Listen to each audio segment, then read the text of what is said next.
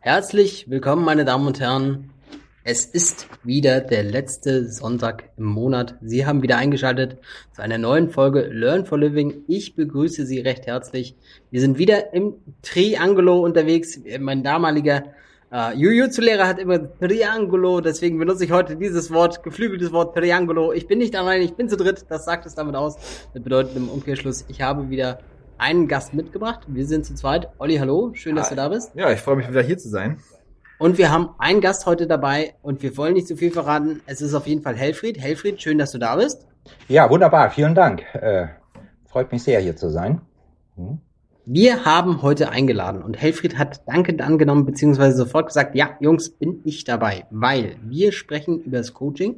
Wir sprechen über die Maßgabe, eigentlich so ein bisschen die Füße nicht still zu halten, will ich jetzt mal sagen, weil Helfried der Tänzer ist, wenn es in den Ruhestand geht, der sagt, nein, meine Damen und Herren, ich lasse die Schuhe an, ich ziehe das hier durch. Aber Helfried, wir reden über das Coaching, wir reden über ähm, eigentlich Ruhestand, den du nicht annehmen willst, beziehungsweise sagst, ruhig kann ich auch wann anders sein, aber ich mache noch weiter, beziehungsweise habe für mich das Coaching jetzt entdeckt. Helfried, Kurzvorstellung, wer bist du, was machst du und gerade in dem Sinne, wie kamst du aufs Coaching? Ja, super. Erstmal nochmal herzlichen Dank für die Einladung, Helfried, Herr Zimmermann. Ja, du hast es schon richtig formuliert. Ich, ich weigere mich einfach so in den Ruhestand zu gehen, ja. Ist ja, ist ja schon relativ frech, oder? Gut, also ich bin tatsächlich, ich bin seit einigen Monaten in Rente, das ist korrekt. Äh, ich bin, äh, ich bin 60 plus Jahre alt, habe drei erwachsene Kinder und seit neuestem zwei Enkelkinder. Äh, ich gehöre auch der Generation an, das nimmt ja glaube ich, relativ rapide ab, die ihr gesamtes Berufsleben in einer Firma zugebracht haben. Ich war also über 30 Jahre in einer Firma, die äh, weltweit unterwegs ist, also mir auch viele, viele Gelegenheiten gab, äh, mit Leuten in anderen Ländern und anderen Kulturen zusammenzukommen und zusammenzuarbeiten, was, was tatsächlich eine sehr bereichernde Erfahrung war. Ja, und ich bin in den Ruhestand offiziell übergetreten und habe mir die Frage gestellt, Couching oder Coaching und äh, habe mich dann für eine angenehme Kombination beider Dinge entschieden. Ja. Ich bin nicht, ich bin nicht Vollzeitcoach, äh, keineswegs, ich bin aber auch nicht Vollzeitrentner.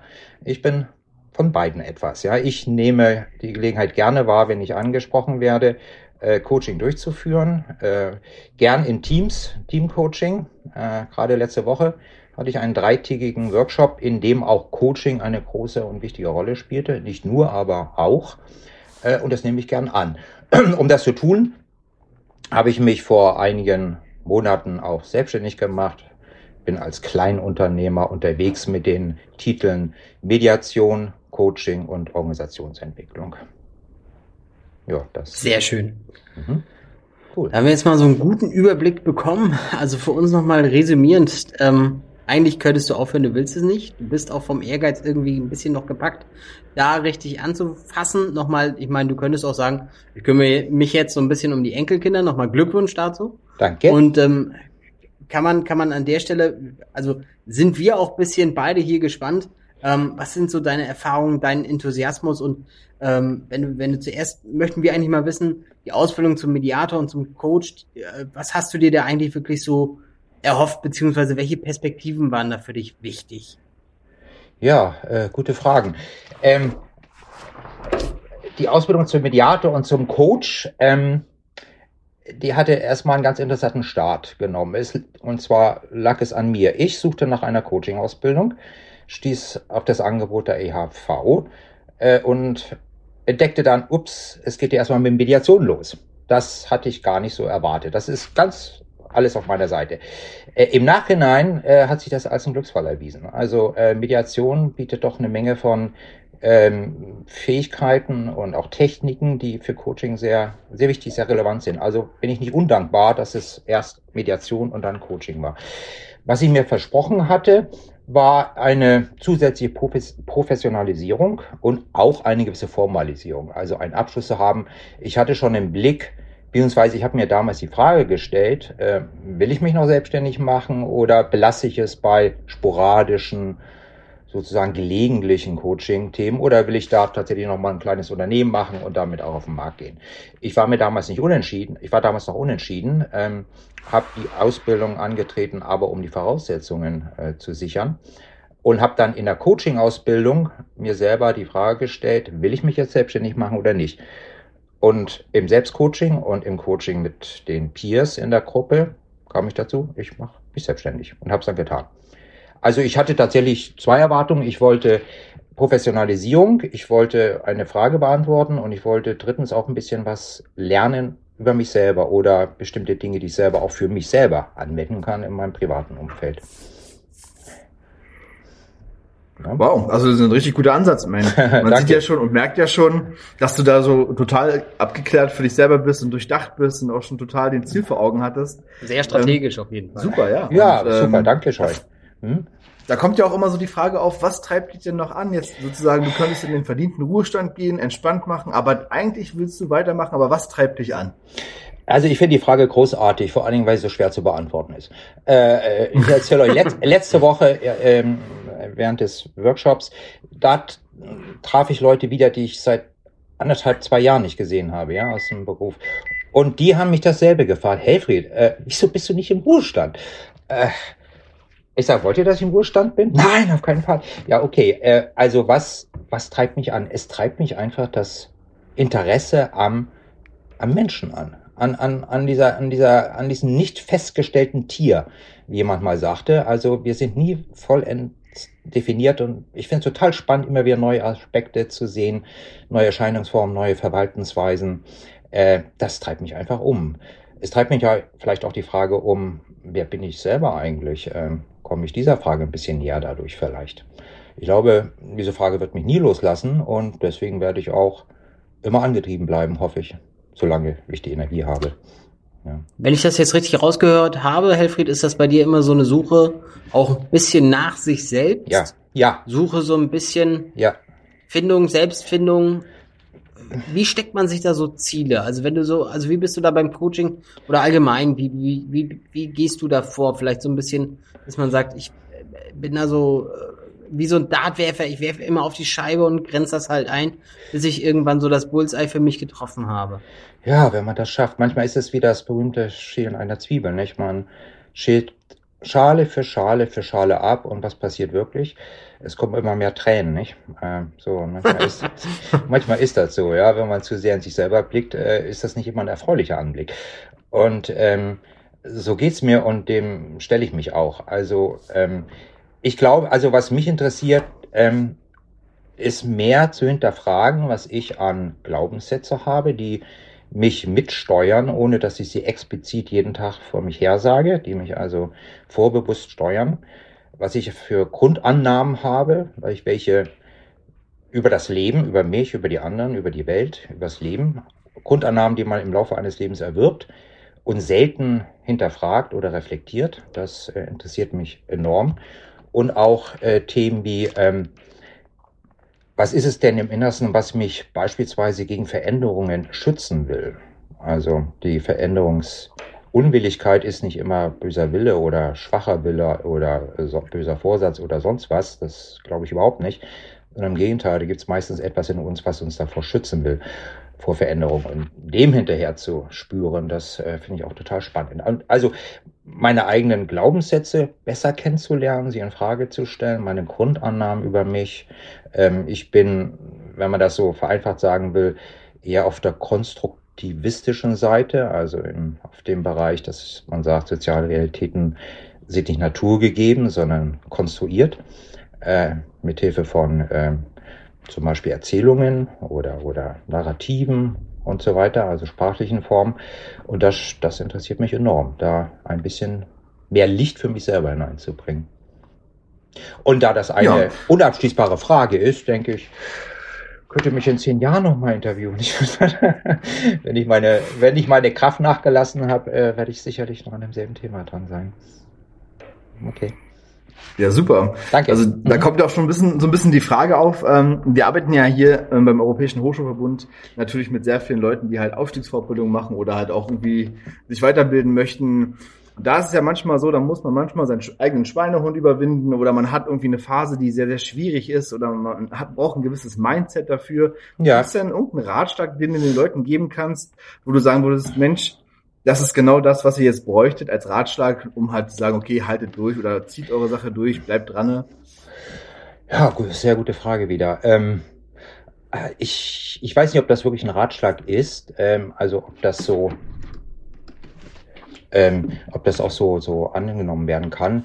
Ich würde, also das erste würde, was ich, was ich empfehlen würde, ist, ähm, sich das auch einfach mal zu gönnen. Wenn man eben eine Pause hat, in der man Pause braucht, dann nimmt euch die Pause. Also diese selbst, selbst, äh, sag ich mal, Verzwangung, äh, immer, immer das Beste zu liefern, das halte ich für, für nicht, nicht gut. Ähm, also, also gut, wenn man immer den inneren Schweinehund, wenn er mal so laut ist, dann, dann lasst ihn doch mal brüllen. Na gut, ja, der wird doch wieder schweigen. Aber das ist okay, finde ich. Ähm, auch ähm, was so Erwartungsmanagement betrifft, also ähm, lieber drei kleine Schritte erfolgreich machen, als den ganz großen Schritt erwarten oder den ganz großen Sprung. Denn meistens tritt er nicht ein oder man ist enttäuscht. Also nicht unterschätzen, was kleine Schritte für Veränderungen bewirken können, wenn sie nämlich in irgendeiner Form lawinenartig oder viral sich vielleicht sogar verstärken und vermehren. Also das würde ich nicht unterschätzen. Also das finde ich wichtig.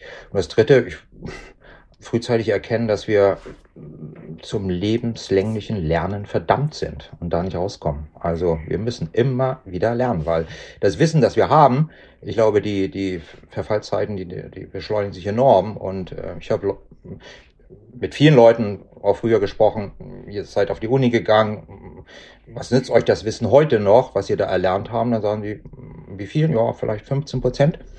Äh, der Rest muss neu erlernt werden, weil der veraltet ist. Also man mhm. muss sich frühzeitig dran, ja, sich darauf einstellen, dass man eigentlich immer in einem Lernmodus ist. Ne? Und wir die ab und wir nirgendwo die abschließende Antwort once and forever haben werden. Also ja, da habe ich zum Beispiel mal ähm, bei uns im, im privaten ähm, Kreis haben wir öfters mal eine Diskussion.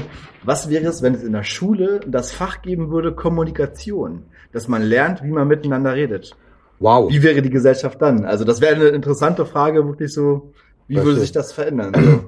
Es ist eine großartige Frage und übrigens ein noch großartigerer Vorschlag. Ich glaube, wenn das wirklich, ja, wenn das wirklich in der Schule wäre, also ich selber bin überzeugt, das soziale Miteinander wäre auf einer ganz anderen Stufe. Also bestimmte Arten des Umganges, die sind sprachlich oder kommunikativ so unterirdisch. Ähm, also wenn da von vornherein ein, ein, ein, ein Bewusstsein, ein Awareness, wie man so schön sagt, darüber, was, was Kommunikation bewirken kann, also wie das verletzen kann, aber auch wie es unglaublich Tolles ermöglichen kann, ja, wenn das bewusster wäre. Ich glaube, unser sozialer Umgang wäre ein anderer.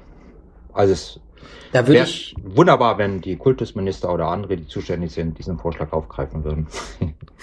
Da würde ich, da würde ich parallel mal zu anknüpfen, weil Kommunikation ist ja auch ein fundamentaler Pfeiler in der Ausbildung gewesen. Ja. Ähm, wie hat eigentlich die, die Ausbildung bei dir die Beziehung zu anderen Menschen, also vielleicht hat Familie oder Freunde, haben, wie, wie haben die reagiert oder haben die das wahrgenommen, dass du diese Ausbildung gemacht hast?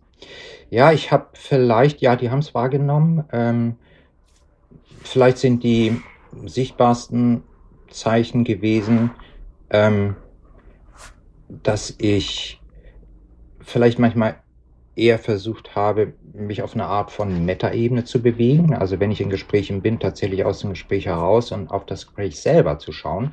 Das habe ich früher schon getan, aber ich habe es jetzt noch häufiger oder systematischer getan. Ja, also wenn ein Gespräch in eine schwierige Richtung läuft, dann nicht weitermachen und noch mehr, sondern raustreten, beobachten, wo stehen wir hier.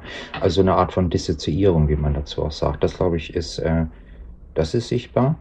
Ähm, was auf alle Fälle sichtbar für manche geworden ist, ist ein großes Learning aus dem Coaching, nämlich ähm, sich mal zurückzuhalten, seinen eigenen Senf immer dazu zu geben, was man ganz gerne tut. Immer, da kommt einer an vielleicht oder eine mit einem, mit irgendeinem Anliegen, ein Thema, vielleicht ein Problem, äh, und wir, wir, wir tendieren so schnell dazu, irgendwie einen Ratschlag, eine Lösung, irgendwas, eine Antwort zu liefern.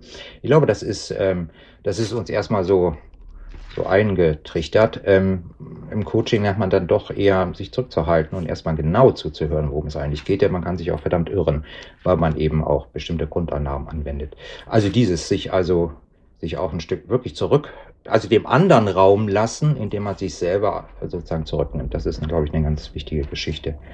Ähm, das sind zwei, glaube ich, wesentliche. Also es hat etwas an der Einstellung oder Haltung geändert oder hat etwas verstärkt, was äh, im Kern schon da war, aber noch verstärkt werden konnte. Mhm.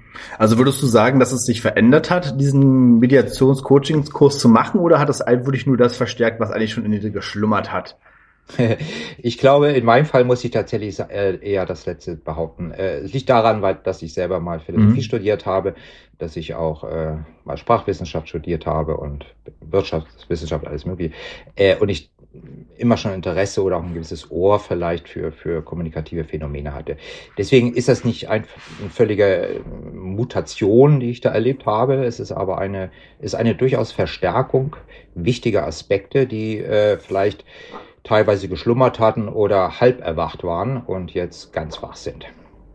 So würde ich das vielleicht. Also hört man ja schon immer ganz klar raus, dass für dich eigentlich das stetige Lernen schon sehr, sehr früh klar war und eigentlich auch immer wichtig war, oder? Also Korrekt. gerade mit den Korrekt. Studiengängen, das muss. Ja. Das ich, muss man ja dazu sagen. Also ich habe jetzt rausgehört, Philosophie, Wirtschaftswissenschaften, ja. Sprachwissenschaften. Ja. Du hast eine ganze Menge auf dem Buckel, Helfried. Da ist irgendwie, wenn wir jetzt, wenn wir jetzt davon ausgehen, wir haben jetzt auch Zuhörer, die jetzt gerade da, die so sitzen und sagen, nee, Leute, das schaffe ich nicht mal in zwei Leben, kriege ich das hin, was der Helfried da gestemmt hm, hat. Doch, ähm, schaffen sie. Wie ziehst, wie ziehst du Motivation eigentlich für dich so richtig an, im Alltag durch? Es, es ist einfach, für mich selber ist es, es ist einfach, ähm, es schenkt eine Menge Energie und auch ähm, Freude und andere Dinge, wenn man auf bestimmten Feldern weiterkommt und dazulernt. Es ist intrinsisch. Also es ist schwierig von außen sagen, mach das und das.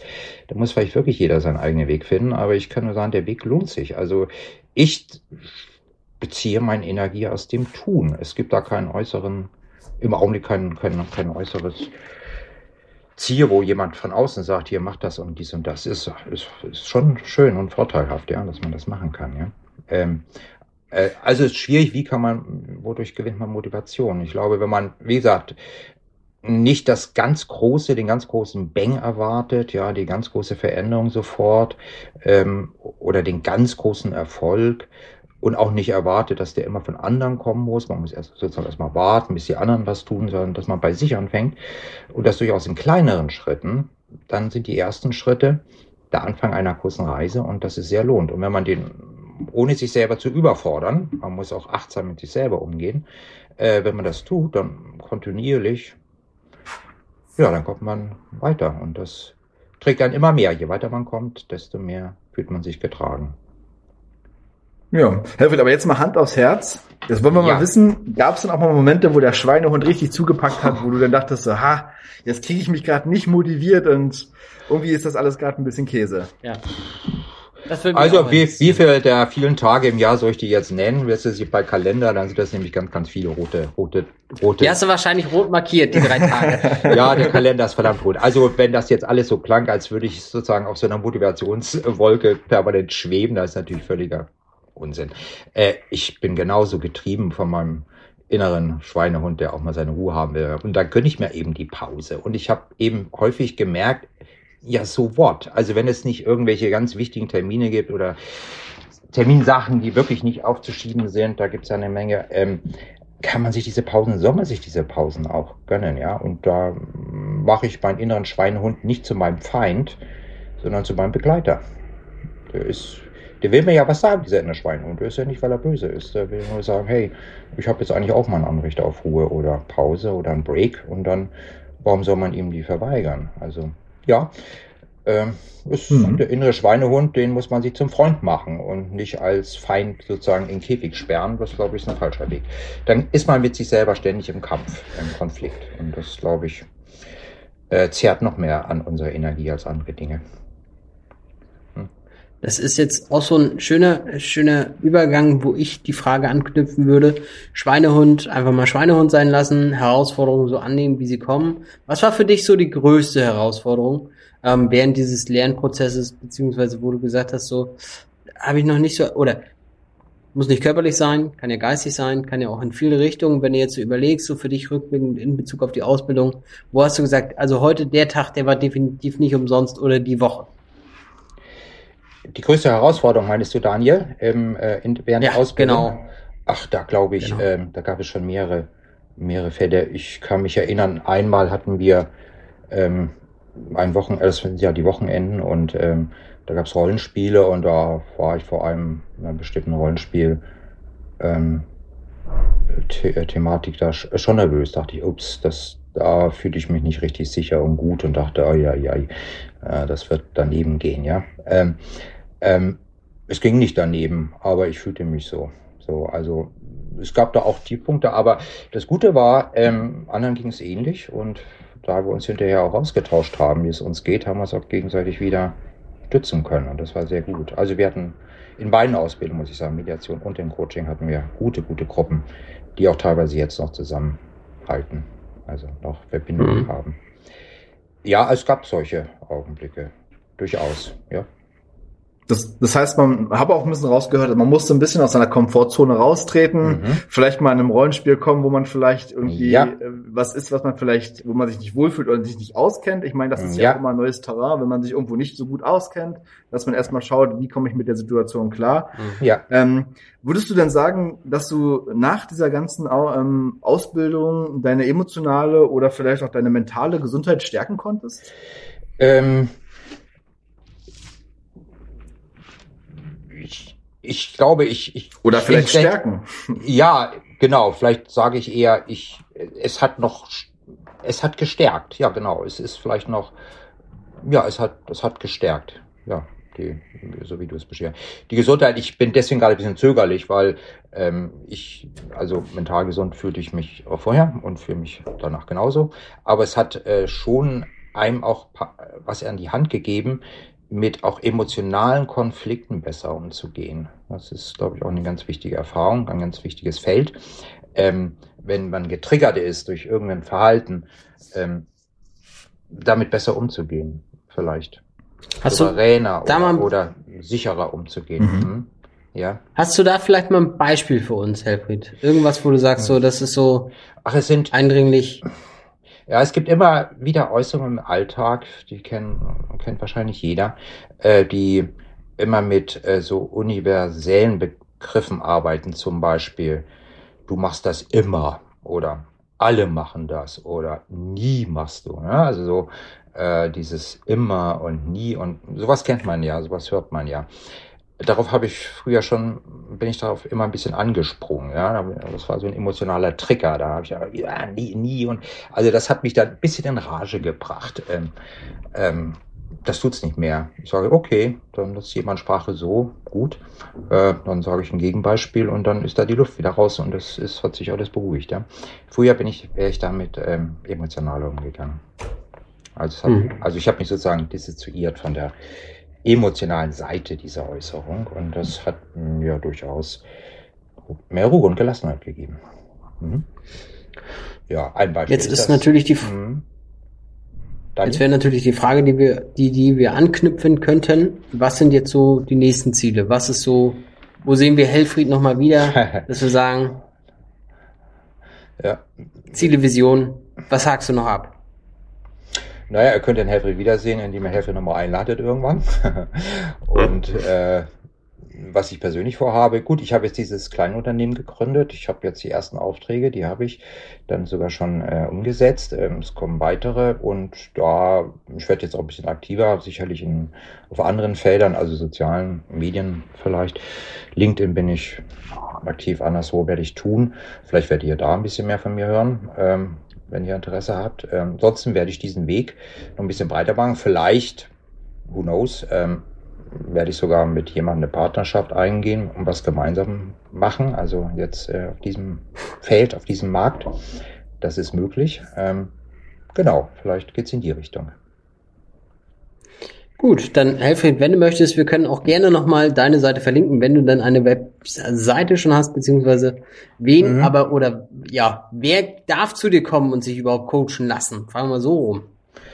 Äh, erstmal bin ich ähm, ganz ohne Eingangsfilter und dann wird sich das herausstellen, ja. Also ähm, ich habe da keine Einschränkung. Ich bin im Coaching, das kann ich vielleicht sagen oder sollte ich sagen, bin ich im Augenblick also stark in Unternehmen unterwegs, war das immer. Also gerade Teamcoaching waren meistens Unternehmensgruppen, Abteilungen und so weiter. Ähm, weniger im privaten Bereich, auch was Einzelcoaching betraf, waren das Führungskräfte aus Unternehmen, weniger im privaten Bereich. Aber ähm, den Unterschied, den, der ist erstmal künstlich, der besagt jetzt nicht viel. Also da könnte jeder anklopfen, wer möchte. Gut. Ja. Wunderbar.